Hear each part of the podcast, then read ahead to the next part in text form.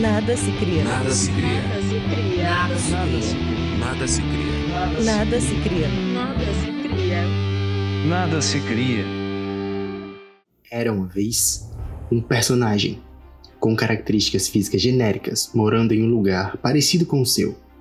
Em um belo dia, ele se depara com um evento que irá mudar para sempre a sua realidade. Nosso personagem agora deve enfrentar o desconhecido para poder restaurar a normalidade em seu mundo. Mas espere, é muito perigoso e só. Então, nosso personagem conhece um ou vários assistentes e, em um determinado momento, um mentor. Agora, sentindo-se preparado para enfrentar qualquer adversidade, nossa personagem atravessa um ponto sem retorno em sua história, onde ela terá de escolher a vida de um de seus assistentes ou vencer o desafio. Ao custo de uma grande amizade, nosso personagem segue em frente, agora com uma grande dívida a ser cobrada. E aí, pareceu familiar? Pois é, bolo da vovó não é a única coisa que tem receita nessa vida. A contação de histórias também tem modelos e estruturas. Essa daí que você ouviu agora é baseada no modelo de Joseph Campbell, escritor do livro O Herói de Mil Faces, que hoje é praticamente o pergaminho de Alexandria para contações de histórias. Mas você, sabe o que é necessário para contar uma história da melhor forma possível? Não à toa, o Instagram tem uma função chamada Stories. As nossas vidas estão imersas em histórias o tempo todo. A história da humanidade, a história da tecnologia, diários, vlogs, fofocas de famosos. Queira você ou não, você acaba sabendo de algo. E saiba que isso é vital para nossa vida como uma sociedade. Saber como e o que acontece e aconteceu com outros grupos sociais que não os nossos é importante para sabermos como andam enfrentando a vida por lá. Mas como a gente pode usar isso como uma ferramenta criativa para as nossas criações? Praticamente tudo pode ser traduzido em uma história.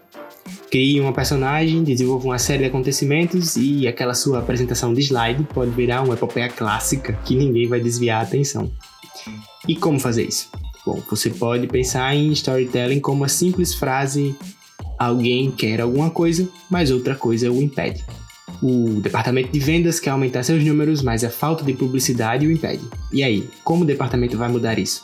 Quais os desafios? O que o protagonista está disposto a fazer para isso acontecer? Essa é a versão simplificada das coisas. A mais completa a gente ouve agora. A Jornada do Escritor, escrita por Christopher Vogler, é uma adaptação da obra de Campbell e descreve 12 passos para a construção de uma boa história. Tá pronto? Então senta que lá vem história.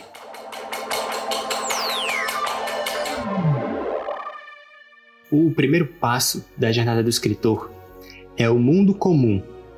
É aqui que você vai sedimentar a sua história. Onde é que ela acontece? Em que contexto? Qual é a mentalidade vigente nesse momento da história? O que pensa sua personagem?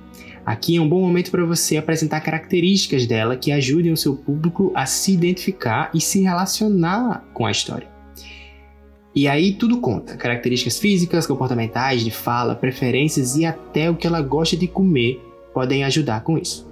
Em seguida, vem o chamado para a aventura. O momento em que ela se depara com algo que a tira de sua zona de conforto e faz com que ela precise enfrentar algo novo, seja para conquistar algo ou manter aquilo que possui. O terceiro passo é justamente a recusa desse chamado.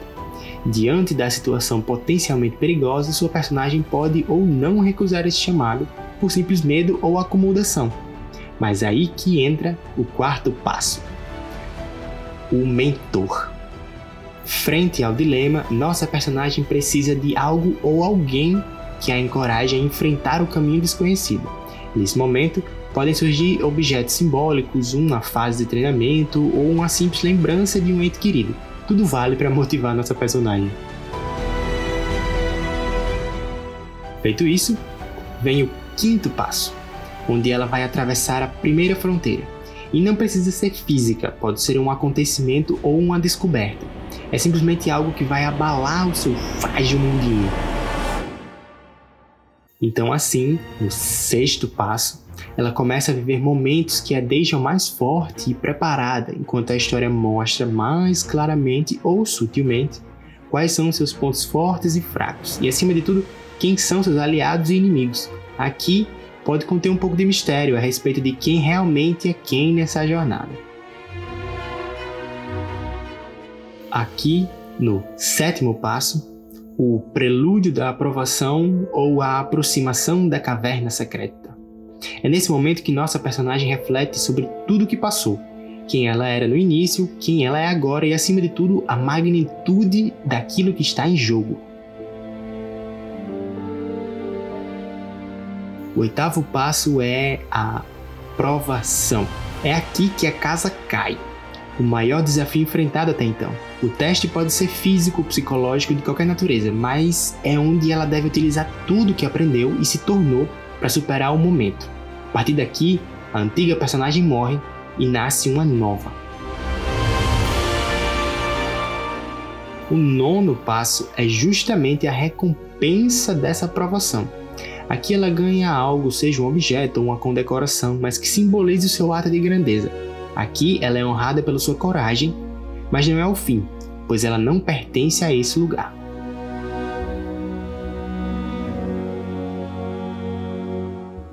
O décimo passo, o caminho de volta.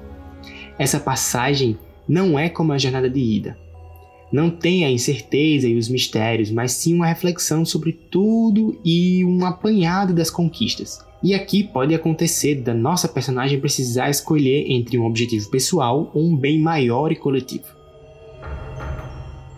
E quando todo mundo estava de guarda baixa, surge o 11 ponto, a ressurreição, o verdadeiro clímax da história.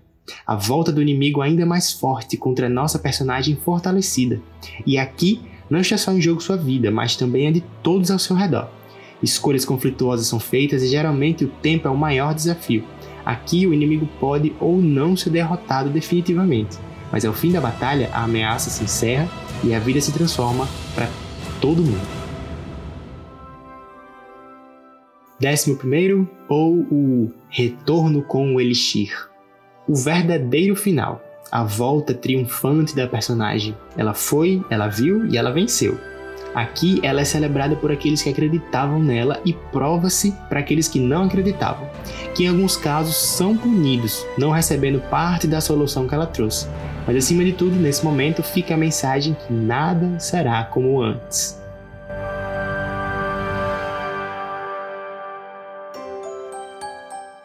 E aí?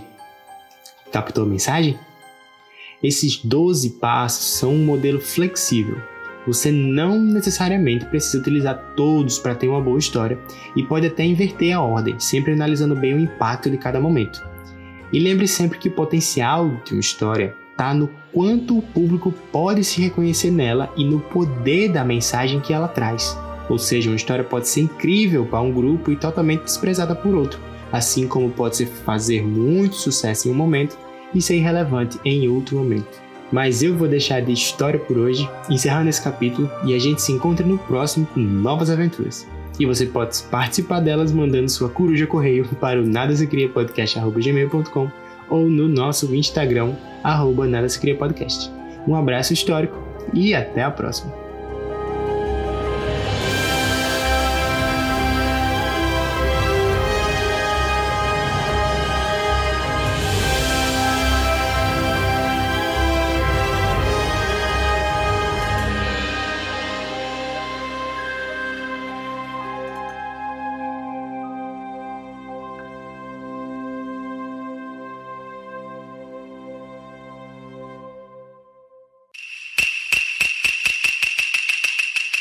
Este podcast foi editado pela Ronin Digital. Yo!